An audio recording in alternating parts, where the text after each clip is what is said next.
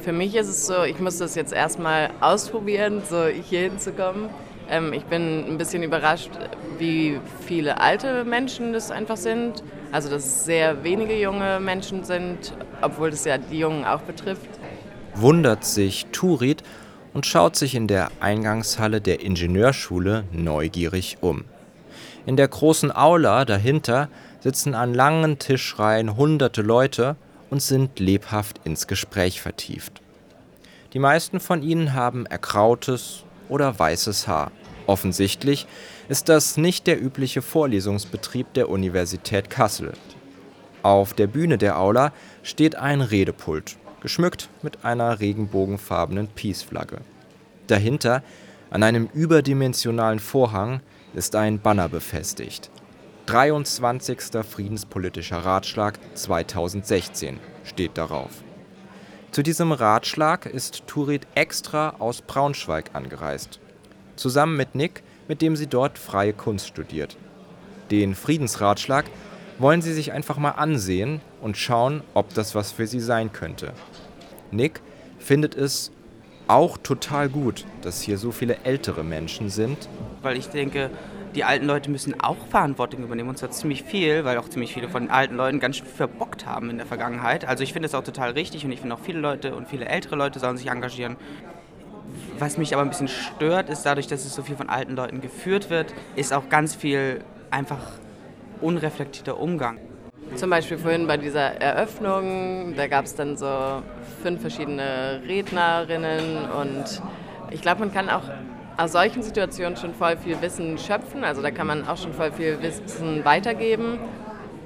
Aber natürlich, also mir kam es halt vorhin zum Beispiel ein bisschen so vor, als ob es so ein, eine Selbstbeweihräucherung immer wieder war. Also so, ich finde es auch voll in Ordnung, wenn man so seine polemischen Sachen hat, aber eigentlich, was da so gesagt wurde, hätte vielleicht eher in einer Diskussion irgendwie weiter beredet werden können. Also es war irgendwie sowas vor Tatsachen gestellt werden und dazu klatschen.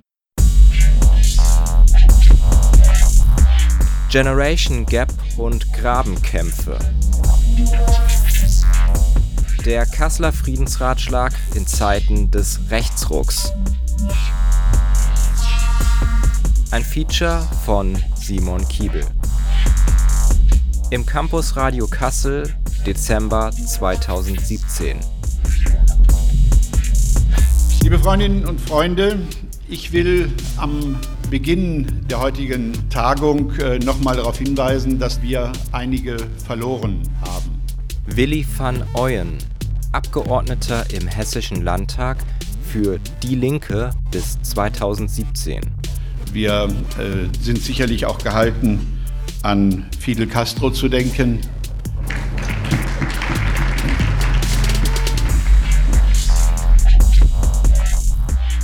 Meine erste These ist, dass die Türkei ist und bleibt die entscheidende geopolitische und geostrategische Plattform für eine imperialistische Politik der Bundesregierung im nahen Mittleren Osten.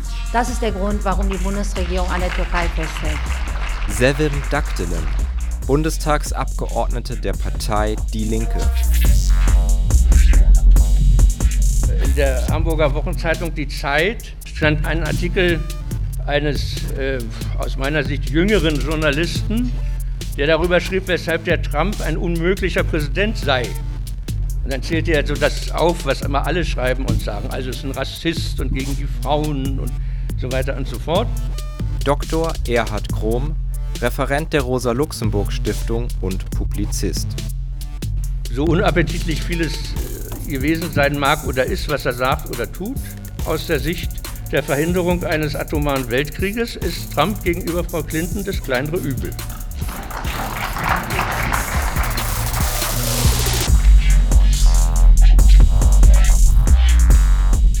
Wer Hundefutter produziert, braucht Hunde und wer Waffen produziert, braucht Kriege. Konrad Ott, erster Bevollmächtigter der IG Metall Ludwigsburg und über die Friedensbewegung und die war in Ende der 70er Jahre und Anfang der 80er Jahre. Ich erinnere da nur an den Krefelder Appell. Ich erinnere an die großen Demonstrationen in Bonn. Ich erinnere an die Menschenkette von Stuttgart nach Ulm. die war damals von einem großen Ziel beseelt, nämlich die Stationierung der Atomraketen in Deutschland zu verhindern. Die Podiumsreden sind wie jedes Jahr der Auftakt des Friedensratschlags. Danach geht es in die vertiefenden Diskussionen und in noch mehr Vorträge. Bundeswehr und Schulen, Bedrohungen aus dem Cyberspace, globaler Terrorismus, EU-Militarisierung, die Lage in der Türkei, der Krieg in Syrien, der Konfrontationskurs der NATO oder die Spannungen zwischen Israel und Palästina.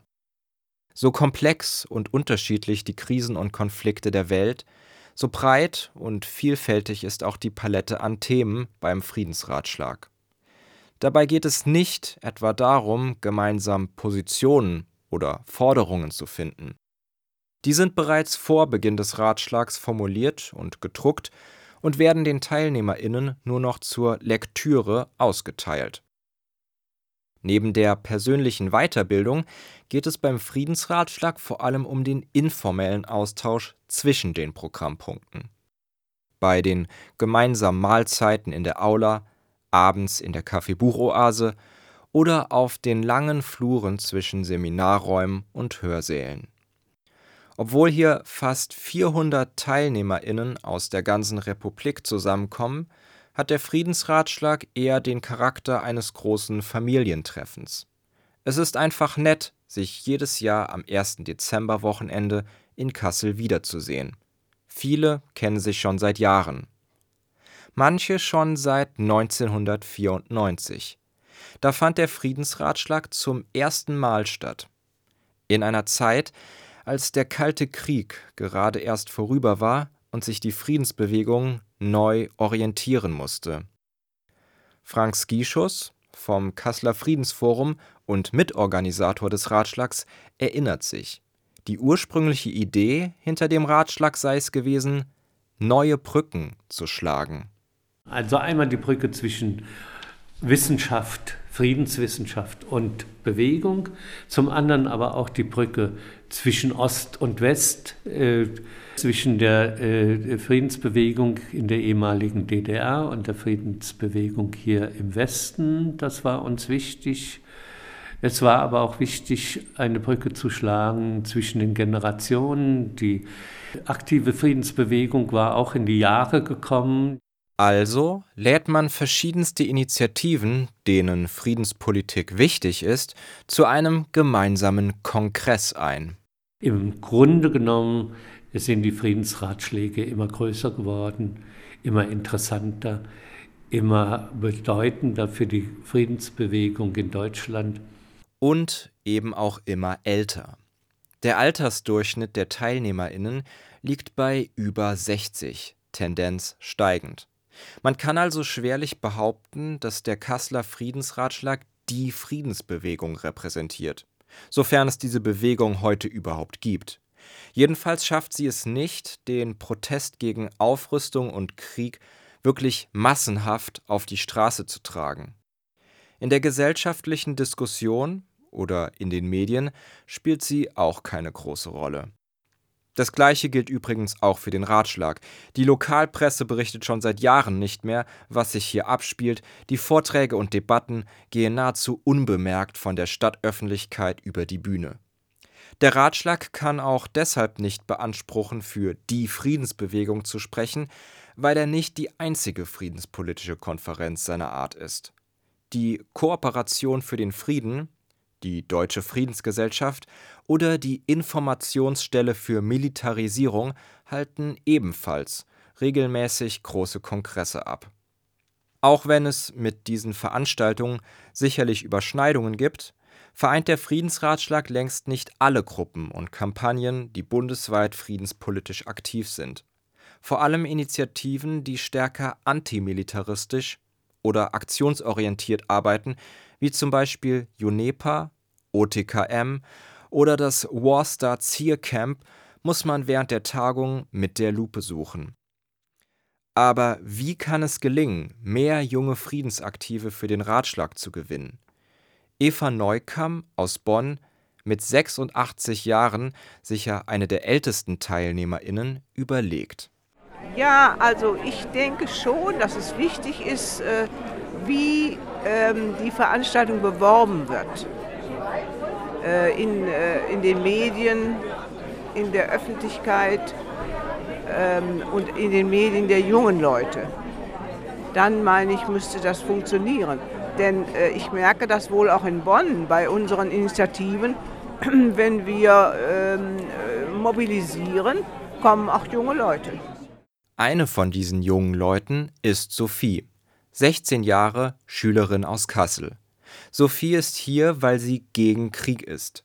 Krieg sei immer gegen die Interessen der Bevölkerung, sagt sie, und höchstens für Rüstungskonzerne gewinnbringend. Deshalb engagiert sie sich gemeinsam mit Freundinnen gegen Bundeswehrbesuche an Schulen. Aus ihrer Erfahrung kann Sophie berichten, dass Jugendliche vor allem dann kommen, wenn man sie persönlich anspricht. Weil wir verteilen zu Aktionen auch immer Flyer oder verbreiten es im Internet, aber wirklich kommen tun eigentlich nur Leute, die wir direkt ansprechen, die wir auch schon kennen und dann fragen, hey, hast du vielleicht Lust? Jugendliche wie Sophie beweisen, dass es jedenfalls nicht an der Motivation der jungen Generation hapert, sich friedenspolitisch zu engagieren. Aber woran liegt es dann, dass der Friedensratschlag so unattraktiv für die Jugend ist? Frank Skischus vermutet, dass es auch daran liegen könnte, dass sich junge Leute grundlegend anders informieren und vernetzen als die ältere Generation.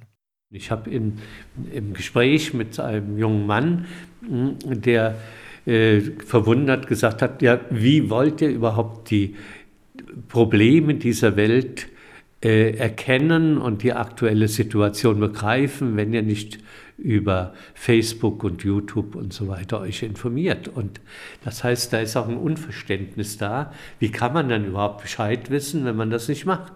Und bei uns ist es eher umgekehrt, dass wir sagen, ja, woher wollt ihr eigentlich wissen, was in der Welt vor sich geht, wenn ihr nicht äh, Zeitungen wie die junge Welt oder äh, äh, Bücher wie äh, äh, das Buch von John Ziegler oder so lest? Ganz so unüberwindbar ist der Graben zwischen den Generationen dann aber vielleicht auch wieder nicht. Auch junge Leute wissen noch, was eine Zeitung ist und scheuen sich nicht davor, mal ein wissenschaftliches Buch zu lesen. Umgekehrt nutzen auch ältere Menschen YouTube-Videos immer selbstverständlicher als Informationsquelle. Und manchmal sogar unkritischer, wie der Kunststudent Nick beim Friedensratschlag erstaunt feststellen muss. Zwar werden in einem Seminar praktische Tipps gegeben, wie FriedensaktivistInnen Videos in sozialen Medien nutzen können, aber in diesem Seminar zum Beispiel wurde Video als Wahrheit bezeichnet und nicht reflexiv angegangen, wie es eigentlich im Mediendiskurs schon seit 30 Jahren der Fall ist. Also es wird quasi, Video ist gleich authentisch, ist gleich Wahrheit, wenn man die Kamera lange draufhält und äh, zwei Stunden filmt. Der Workshop, in dem Nick das erfährt, wird von dem Betreiber von Regenbogen TV angeboten. Einer der alternativen Medienkanäle, die vor einigen Jahren aufkamen und die für Teile der Friedensbewegung eine wichtige Informations- und Mobilisierungsplattform geworden sind. Zu ihnen zählen auch Weltnetz TV, der Staatssender Russia Today oder KenFM. Sie verstehen sich als Gegenöffentlichkeit zu den öffentlich-rechtlichen Medien und wollen Inhalte verbreiten, die dort aus ihrer Sicht zu kurz kommen oder bewusst verschwiegen würden. Während manche Videos durchaus einen journalistischen Mehrwert haben, kommen in anderen einseitige Erklärungsmuster, abstruse Thesen oder Verschwörungstheorien zum Vorschein. Auf der Website des Friedensratschlags werden die alternativen Medienkanäle als seriöse Informationsquellen mit besonderer friedenspolitischer Relevanz empfohlen. Warum greift der Friedensratschlag hier auf neue Medien von außerhalb zurück, wenn einer seiner wichtigsten Wegbereiter in jahrzehntelanger Arbeit die Website ag-friedensforschung.de aufgebaut hat eine wahre Online-Bibliothek fundierter und bestens recherchierter Artikel zu fast sämtlichen Aspekten der Friedens- und Konfliktforschung. Ja, es gibt tatsächlich einen ganz phänomenalen Wissensspeicher. Das ist die alte Internetseite vom Peter Strutinski, der über 20 Jahre äh, daran gearbeitet hat, dass diese Internetseite immer umfangreicher wird mit vielen guten Beiträgen, die man da äh, abrufen kann. Peter Strutinski ist jetzt leider tot. Äh, wir versuchen auch äh, seine Arbeit fortzusetzen, während die Internetseite von Peter Strutinski erhalten bleiben soll, sozusagen als Archiv, äh, wo Leute, die an der Uni irgendein Thema bearbeiten oder in der Schule ein äh, Referat halten sollen, über die Suchmaschine schnell sehr gute Beiträge finden können. Jetzt liegt es an den OrganisatorInnen des Friedensratschlags, dass dieser Wissensspeicher nicht in Vergessenheit gerät, sondern an die Jugend weitergegeben wird. Das funktioniert nicht, indem man junge Menschen nur als KonsumentInnen der eigenen Analysen und Veranstaltungen sieht. Man muss sie als gleichberechtigte GestalterInnen ernst nehmen und sich auch für ihre Ansichten, Themen und Aktionsformen interessieren. Einen solchen Austausch mit Studierenden pflegt zum Beispiel Andreas Eis. Der ursprüngliche Pädagoge kam 2015 als Professor für politische Bildung an die Universität Kassel. Schon ein Jahr später spricht er auf dem Friedensratschlag das offizielle Grußwort für die Uni. Zwischen Universität und Friedensratschlag gibt es seit jeher eine starke Verbindung. Wie sieht diese Verbindung heute aus? Andreas Eis. Unser derzeitiger Bezug ist insofern, dass wir die Kasseler Friedensvorlesungen wiederbelebt haben mit ja, einer Initiative auch von Werner Ruf, ähm, aber ähm, vor allen Dingen von einigen sehr äh, engagierten Studierenden aus der Politikwissenschaft, die schon eine selbstorganisierte Ringvorlesung zur multiplen Krise in Europa organisiert haben. Und ähm, Sonja Buckel, Professorin für politische Theorie, und ich haben dann den Vorschlag aufgenommen, die Friedensvorlesung hier mit Unterstützung der Studierenden wiederzubeleben und im Wesentlichen lag die Organisation auch bei den Studierenden. Und die Ringvorlesung zur multiplen Krise bleibt nicht die einzige. 2016 legen die engagierten Studis nach und liefern mit der Ringvorlesung Welt aus den Fugen ein hochaktuelles friedenspolitisches Programm ab. Doch nicht nur das. Die TeilnehmerInnen der Ringvorlesung recherchieren selber weiter und schreiben an die 100 Texte zu friedenspolitischen Themen, die alle auf dem Blog der Vorlesung veröffentlicht werden. Unter anderem auch Artikel, die sich kritisch mit der neuen Friedensbewegung auseinandersetzen. Es gibt also durchaus Studierende in Kassel, die sich für Friedenspolitik interessieren. Warum mischen die nicht beim Friedensratschlag mit? Ich würde vielleicht vermuten, dass etwas andere thematische Schwerpunkte wie Postwachstumskongresse, die Growth in Leipzig, ähm, wo 3000 oder 5000 Leute, glaube ich, teilgenommen haben, die massiv von jungen Menschen dominiert sind oder eben solche Bewegungen wie gegen TTIP, ähm, dass das einfach ähm, aktuelle Schwerpunkte sind, die vielleicht noch konkreter sind. Die Friedensfrage ist eine sehr komplexe und für jeden einzelnen Konflikt vielleicht auch einzeln zu bewertende Frage, so dass es ja sicherlich auch zu einer Neubewertung der Friedensbewegung durch junge Menschen gekommen ist. Und diese Neubewertung fällt längst nicht immer positiv aus. Gerade junge Menschen, die sich als links, herrschaftskritisch oder emanzipatorisch verstehen, sind irritiert, dass die Friedensbewegung, die stets antifaschistisch war, in ihrer klaren Abgrenzung gegenüber rechten Strömungen offenbar nachgelassen hat. In der Friedensbewegung selber hat diese Öffnung nach rechts einen erbitterten Streit ausgelöst. Einen Wendepunkt markiert das Jahr 2014. Sechs Monate bevor in Dresden die ersten Pegida-Demos laufen, versammeln sich in deutschen Städten jeden Montagabend Menschen zu sogenannten Mahnwachen für den Frieden. Es fällt schwer, in ihnen ein einheitliches Programm zu entdecken. Die Themenmischung ist oft so zusammengewürfelt wie zusammenhangslos. Ukraine-Konflikt, Lügenpresse, Esoterik, Chemtrails, Solidarität mit Russland, die Bundesrepublik als nicht souveräner Staat oder die geheimen Machenschaften der US-Notenbank Fed. Was außerdem auffällt, die Mahnwachen werden vielerorts von Personen organisiert, die friedenspolitisch bis dahin kaum in Erscheinung getreten sind. Einige von ihnen werben dafür, die Unterscheidung zwischen links und rechts aufzugeben oder wollen, wie der Publizist Jürgen Elsässer, gar eine Querfront zwischen links und rechts schlagen.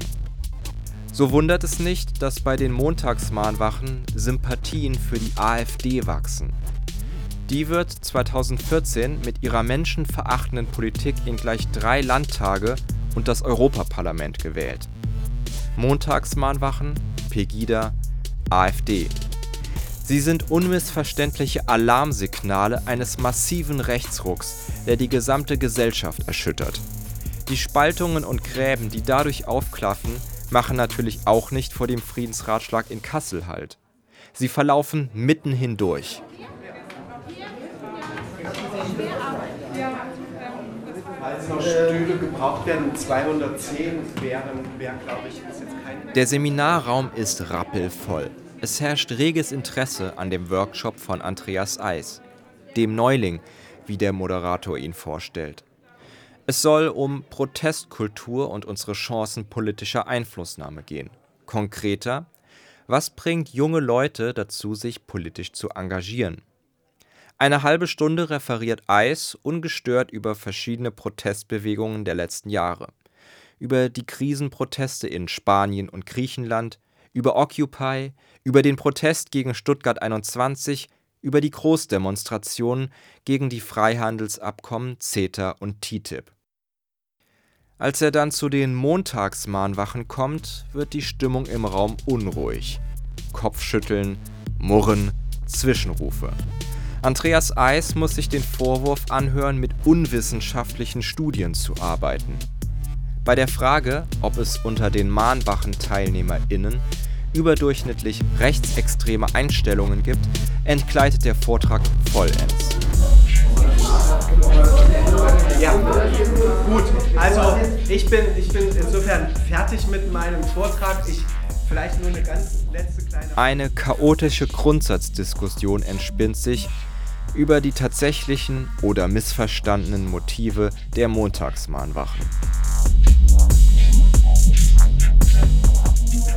In keinster Weise, dass, ähm, dass das jetzt irgendwie eine Aussage ist, die auf alle Teilnehmer zutrifft. Aber die, diese Teilnehmer jetzt zu unterstellen, dass sie insbesondere antisemitisch wäre, wo die Werte nicht deutlich stärker sind als gesamtdeutsch.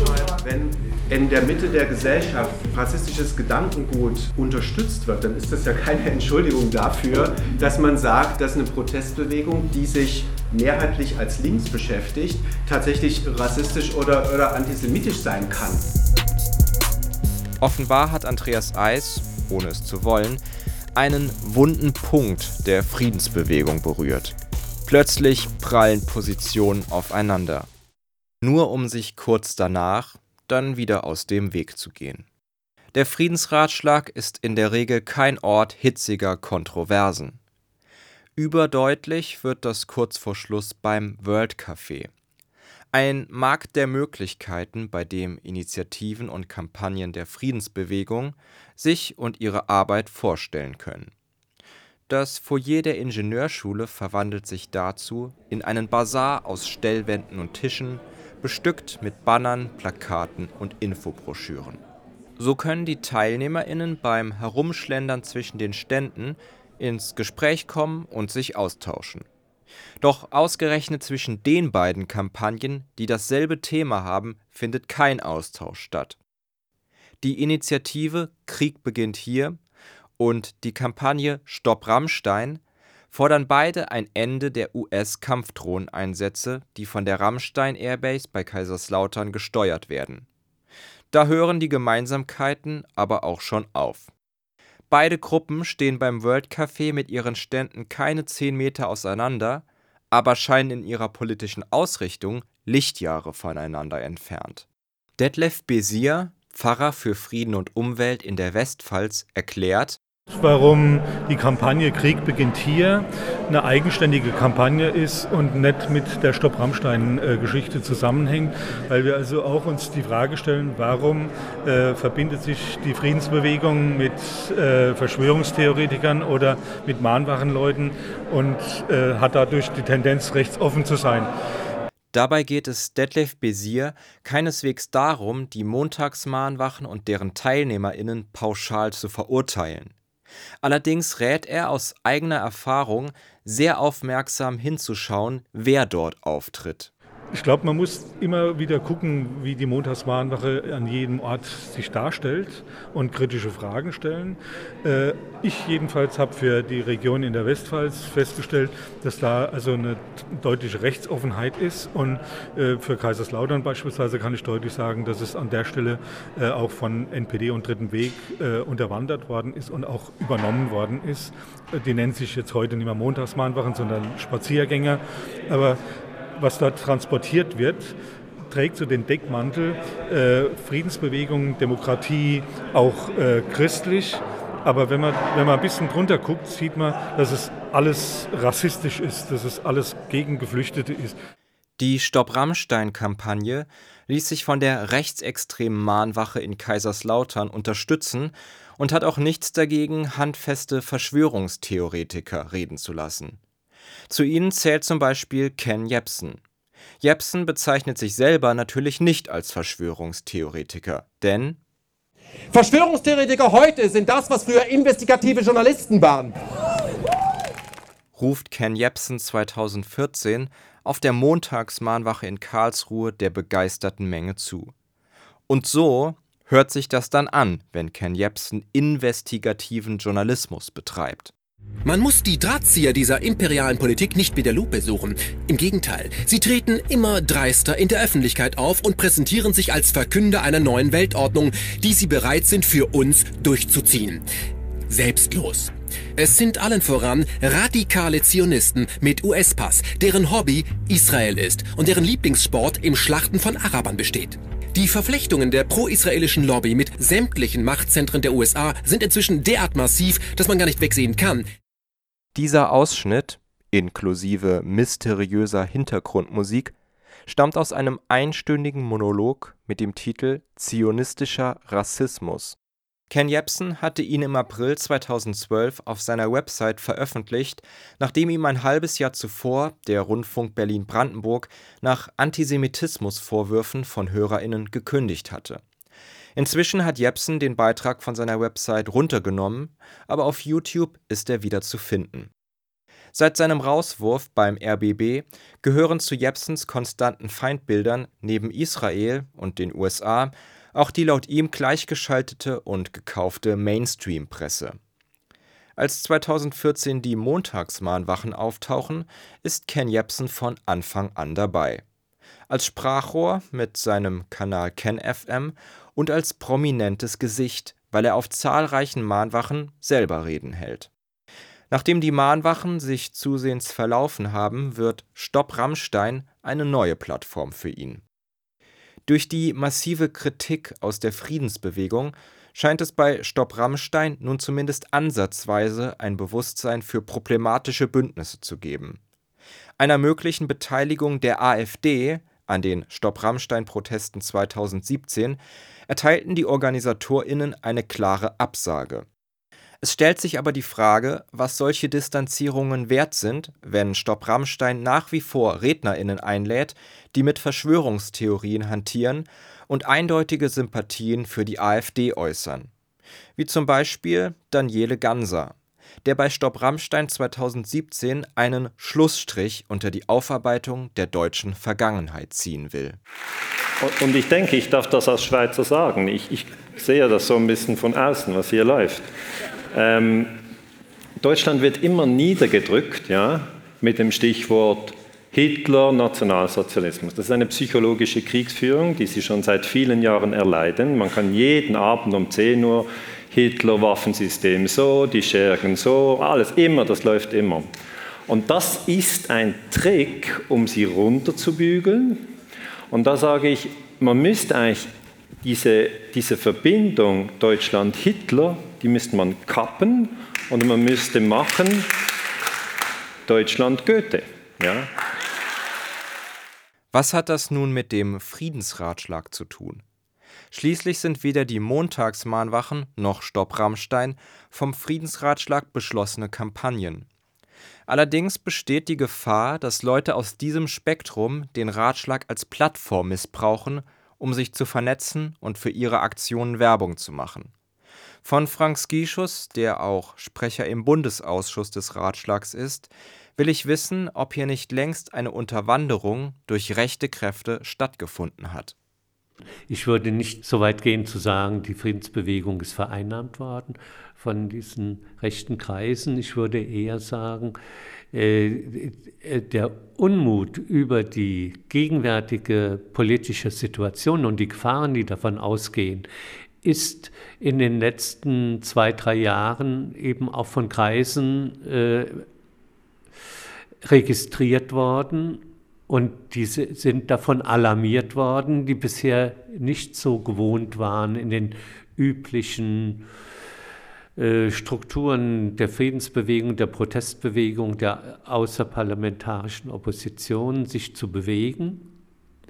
Und die ähm, einfach nur enttäuscht waren, empört waren über die offizielle große Politik. Aus dieser Enttäuschung ist 2017 die AfD mit 12,6 Prozent in den Bundestag gewählt worden. Die etablierten Parteien haben es nicht geschafft, Politik so zu machen, dass die Bevölkerung über Entscheidungen ausreichend informiert, geschweige denn an ihnen beteiligt wird. Die AfD tut das übrigens auch nicht, im Gegenteil. Aber sollte der Friedensbewegung das gelungen sein, woran die Parteien gescheitert sind? nämlich Menschen aus ihrer Politikverdrossenheit rauszuholen und ihnen zu zeigen, dass sie selber aktiv werden können? Frank Skischus sieht jedenfalls eine Verantwortung, auch offen gegenüber den Menschen zu sein, die aus Naivität vielleicht erstmal zur falschen Veranstaltung laufen, wie zum Beispiel im Fall der Montagsmahnwachen. Da haben alle möglichen Kreise dann in einer Suppe gerührt, die, ähm, ja, sagen wir mal, mh, hm, nicht sehr genießbar war. Ich kenne eine ganze Menge Leute, die äh, mal vorübergehend bei Montagsmahnwachen äh, ja, gewesen sind und da auch äh, gehofft haben, Antworten zu finden und die heute bei uns äh, mitarbeiten, weil sie gesehen haben, erfahren haben, dass die klassische Friedensbewegung nach wie vor die beste Antwort ist auf die Kriegsgefahren in dieser Welt. Leider fällt diese Antwort bei bestimmten Themen zu einseitig aus. Die friedenspolitischen Forderungen des Ratschlags für 2017 suchen allein bei den USA und der NATO die Schuld für Aufrüstung, Spannungen und Kriege. Eine Mitverantwortung Russlands wird nicht erwähnt. Frank Skischus bekommt diese Kritik häufiger zu hören. Es ist aber nicht so, dass Russland irgendeinen Rabatt von uns hat, äh, dass äh, Russland aus irgendwelchen äh, Gründen geschont wird, ähm, sondern das entspricht der Erkenntnis, dass der aller, allergrößte Teil der Rüstungsausgaben in den USA und in den NATO-Ländern passiert. Allerdings ist auch Russland an dieser Aufrüstungsspirale beteiligt und modernisiert wie die NATO ebenfalls seine Atomwaffen. Das ist nicht gut, das finden wir auch nicht gut, aber das ist nicht der entscheidende Punkt gewesen, sondern der entscheidende Punkt ist, dass der Westen halt immer wieder neue Schritte nach vorne macht und immer dichter eine Einkreisungspolitik Russlands betreibt. Und im Moment beobachtet man wieder, immer wieder so einen Vorwurf und eine Argumentation, man solle doch äh, äh, das, äh, die Kritik, die man an der NATO übt, auch an Russland üben, also so praktisch diese Äquidistanz endlich mal herstellen. Wenn dieser Vorwurf besonders stark und groß war und, und viele das gefordert haben, war das eigentlich immer eine Schwäche der Friedensbewegung. Die Mitschuld Russlands an Konflikten also erkennen, aber aus taktischen Gründen ignorieren? Mit dieser Haltung läuft die Friedensbewegung Gefahr, unglaubwürdig zu werden. Dabei gäbe es aus friedenspolitischer Sicht mehr als genug an Russland zu kritisieren. Die Annexion der Krim, die völkerrechtlich mindestens bedenklich bleibt, oder auch Russlands Rolle als Kriegspartei in Syrien. Und im Vergleich zu dem Militarismus in Russland ist die Bundeswehrpropaganda hierzulande harmlos. Es geht aber längst nicht nur um die Außen- und Militärpolitik Russlands. Der eingeschränkte Blick darauf blendet aus, wie es im größten Flächenstaat der Erde um den innergesellschaftlichen Frieden bestellt ist. Der wird durch Putins Regierungsstil gefährlich bedroht. Zum Beispiel mit Gesetzen gegen Homosexuelle, massiven Einschränkungen der Meinungs-, Presse- und Versammlungsfreiheit und einer generellen Unterdrückung der Opposition im Land. Der Friedensratschlag kritisiert zu Recht zunehmende Menschenrechtsverletzungen in der Türkei durch das Erdogan-Regime. Warum kann man das Gleiche nicht der Putin-Regierung vorwerfen, ohne dabei die NATO aus der Verantwortung zu nehmen? Vielleicht, weil das Freund-Feind-Denken aus der Zeit des Kalten Krieges auch in der Friedensbewegung immer noch nachwirkt. Im Osten Kommunismus, im Westen Kapitalismus. Doch Russlands Wirtschaft ist heute mit seinen Oligarchen im Grunde genauso kapitalistisch wie der Westen. Und das politische System ist tief von Korruption durchdrungen. Viele Menschen, vor allem Jugendliche, sehnen sich nach einem Neuanfang und beginnen gegen die verkrusteten Strukturen zu rebellieren.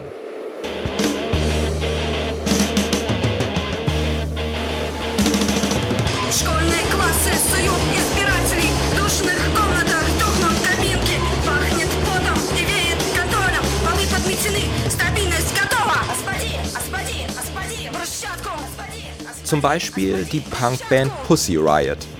Junge Frauen in grellbunten Sturmhauben, die Metrostationen und Busdächer kapern, die mit Rauchbomben, Fahnen und E-Gitarren ihren Protest gegen Putins Politik feiern.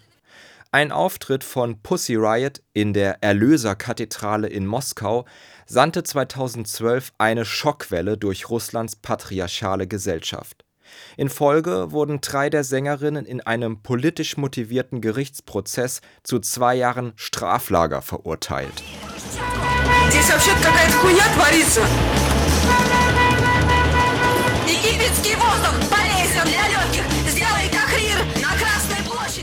Ägyptische Luft ist gut für die Lungen. Mach den Tag hier auf dem Roten Platz. Verbring einen heftigen Tag unter starken Frauen singen Pussy Riot in ihrem Song Befreie das Kopfsteinpflaster. Sie beziehen damit Position gegen eine Politik der starken Männer in Russland. Doch in einem Land, in dem der Präsident Sympathien erntet, wenn er mit nacktem Oberkörper und Gewehr vor Kameras posiert, hat es die feministische Bewegung nicht gerade leicht. Das lässt sich leider auch für die feministische Bewegung innerhalb der Friedensbewegung sagen. Einer der Gründe ist sicher, Frauen sind hier klar in der Minderheit, männliches Dominanzverhalten keine Ausnahme. Daran muss sich dringend etwas ändern, damit nicht nur mehr junge, sondern auch mehr junge Frauen beim Friedensratschlag mitmachen. Vielleicht kämen dann auch einige der neuen Themen auf die Tagesordnung, die Nick beim Friedensratschlag vermisst. Gender oder Postkolonialismus, also irgendwie habe ich das Gefühl, es gibt eigentlich schon einen viel weiteren Diskurs, als das manchmal hier aufgegriffen wird. Besonders vom feministischen oder queerfeministischen Diskurs kann die Friedensbewegung noch eine ganze Menge lernen. Denn die Frage von Krieg und Frieden ist radikal mit der Rolle der Geschlechter verflochten. Dabei hilft auch ein neuer Blick auf die eigenen Symbole. Die Regenbogenfahne ist nämlich genauso Symbol lesbischer, schwuler, bisexueller, transsexueller, transgender, intersexueller und queerer Menschen.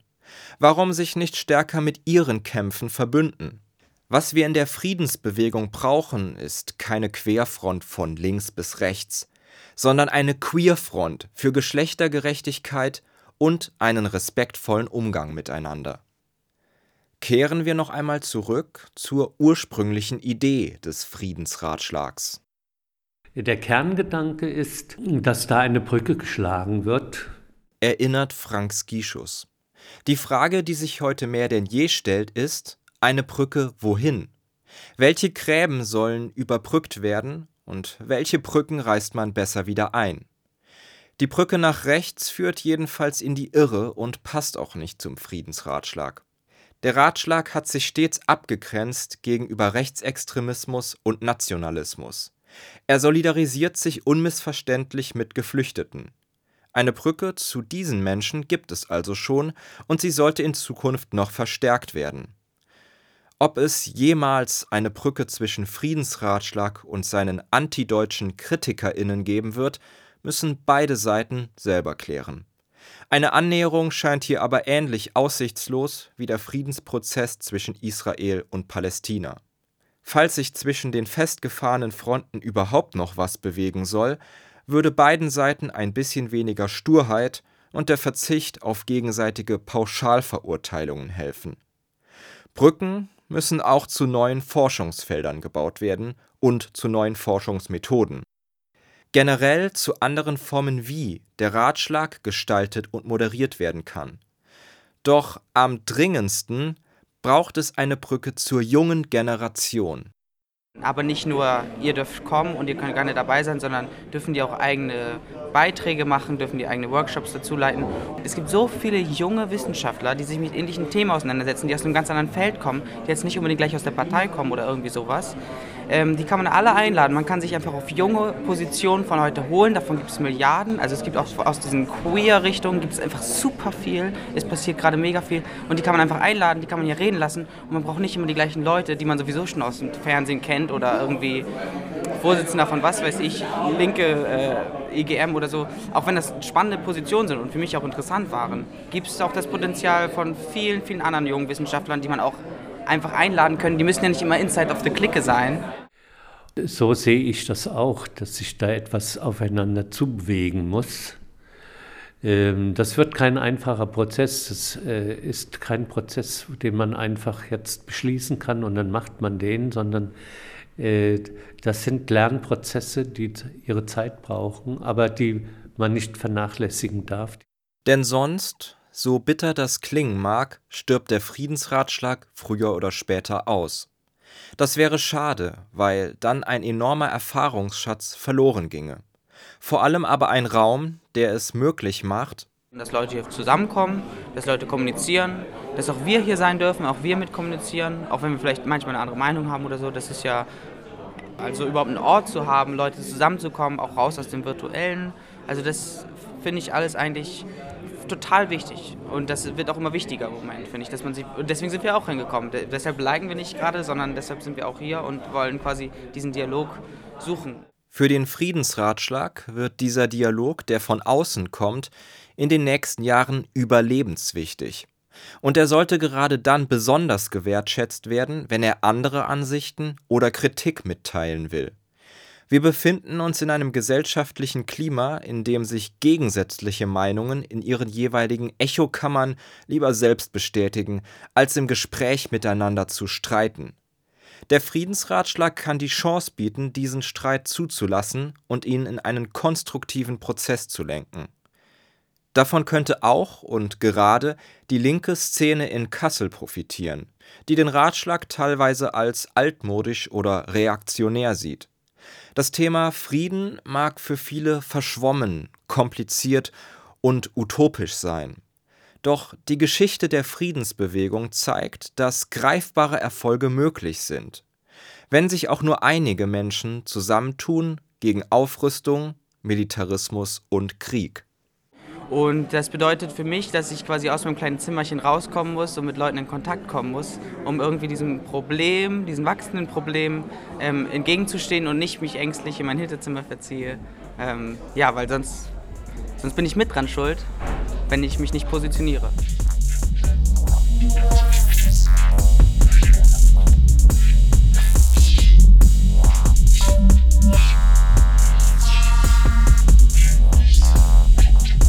Das war Generation Gap und Grabenkämpfe. Der Kasseler Friedensratschlag in Zeiten des Rechtsrucks. Ein Feature von Simon Kiebel. Im Campus Radio Kassel, Dezember 2017.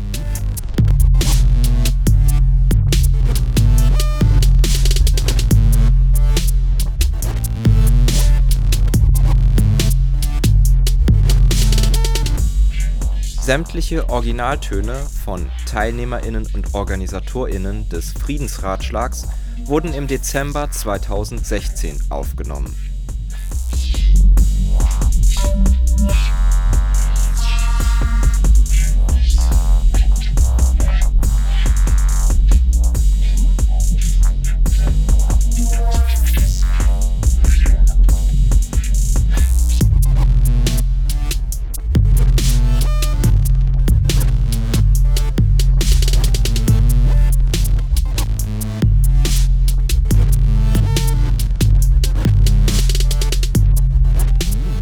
Sowas wie das jetzt hier zum Beispiel, dieses Mikrofon vom Campus Radio Kassel vor meinem Gesicht, finde ich super, ähm, um diesen Diskurs fortzuführen.